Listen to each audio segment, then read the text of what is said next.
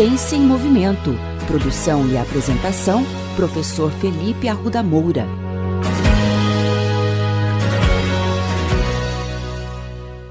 Olá, bem-vindos a mais um episódio da coluna Ciência em Movimento. Hoje nós vamos falar de um assunto polêmico. Vocês já repararam que todo praticante de exercício físico tem um ritual para se exercitar? Na maioria das vezes eles chegam na academia, fazem um alongamento, fazem o treinamento do dia, se alonga de novo, faz uma hidratação e vai embora. Até mesmo aquelas pessoas que praticam exercícios físicos ao ar livre também possuem um ritual bastante semelhante. Mas de todo esse ritual, nós não podemos nos esquecer de um muito comum nos dias atuais: a famosa foto em frente ao espelho e a postagem em redes sociais com o hashtag Tapago. Tudo isso para mostrar para os seus amigos e seguidores das redes sociais que você cumpriu a sua meta de treinar naquele dia. Existem até umas brincadeiras que dizem que se você não tirar foto em frente ao espelho e postar hashtag tapago, você não emagrece e nem hipertrofia. Brincadeiras à parte, você já parou para pensar por que as pessoas fazem isso? Será que elas buscam um apoio ou trata-se de uma competição meio camuflada ali pelas redes sociais? Você já parou para pensar que há uma ciência comportamental por trás disso? Enfim, existem algumas redes sociais que já pensaram nisso. Vocês devem conhecer algumas redes sociais específicas de exercício físico. Algumas delas são pautadas em apoio e outras na competição. Quando pessoas têm alguns interesses em comum, elas interagem para atingir esse objetivo. E o apoio social pode reduzir o desconforto percebido ao adotar uma nova rotina de treinamentos e proporciona praticamente uma companhia na atividade, ainda que de modo virtual. Além disso, o apoio social reduz a incerteza em explorar novos exercícios, uma vez que as pessoas podem trocar informações e experiências a respeito daquele exercício que elas acabaram de praticar. Mas há também as redes sociais de competição.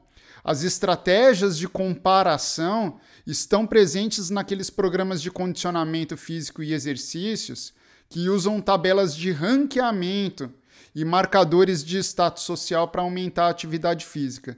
E justamente nesses ambientes competitivos, as pessoas trabalham para atingir os seus objetivos individualmente, mas é um processo dinâmico de se comparar a si mesmo com os outros, aumentando então a expectativa de todos para o alcance do objetivo e, eventualmente, melhorar os níveis gerais de atividade física. E a pergunta que eu trago para vocês é a seguinte: e aí? Qual rede social traria um melhor resultado? Uma rede social de apoio à prática de exercícios físicos ou uma de competição?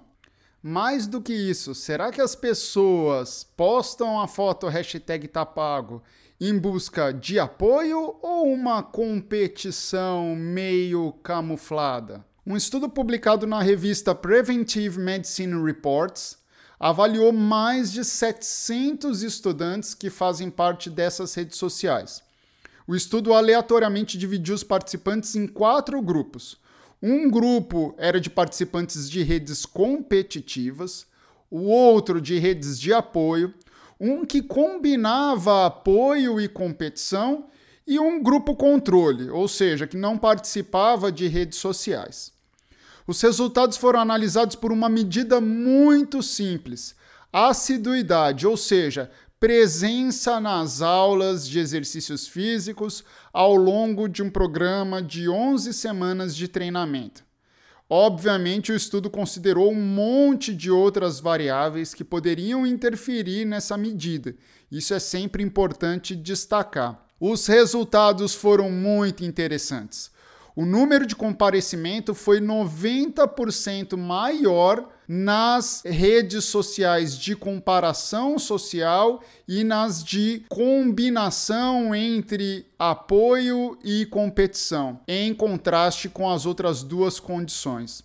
Quando a gente isola fatores intervenientes, a comparação, ou seja, a competição, foi mais eficaz para aumentar a atividade física do que o apoio social e os seus efeitos não dependeram de incentivos individuais ou da equipe. Isso nos dá um certo indício que o que está por trás da fotinho no espelho pode ser uma possível competição. Não é interessante isso? Mas um ponto importante é que não podemos deixar de destacar que essa competição, pessoal, deve ser saudável e não devemos buscar em nós transformações e objetivos que são dos outros. A competição não deve causar ansiedade ou um julgamento a ponto de você se decepcionar e sempre achar que está numa situação pior que outras pessoas. Nesses casos, fazer parte de redes sociais de apoio a exercícios físicos pode ser a melhor solução para essas pessoas. Então tá aí, pessoal, o famoso hashtag tá pago em frente ao espelho tem uma importância sim. Pelo menos é o que a ciência nos diz.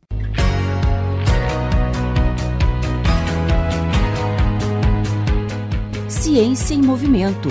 Produção e apresentação: Professor Felipe Arruda Moura.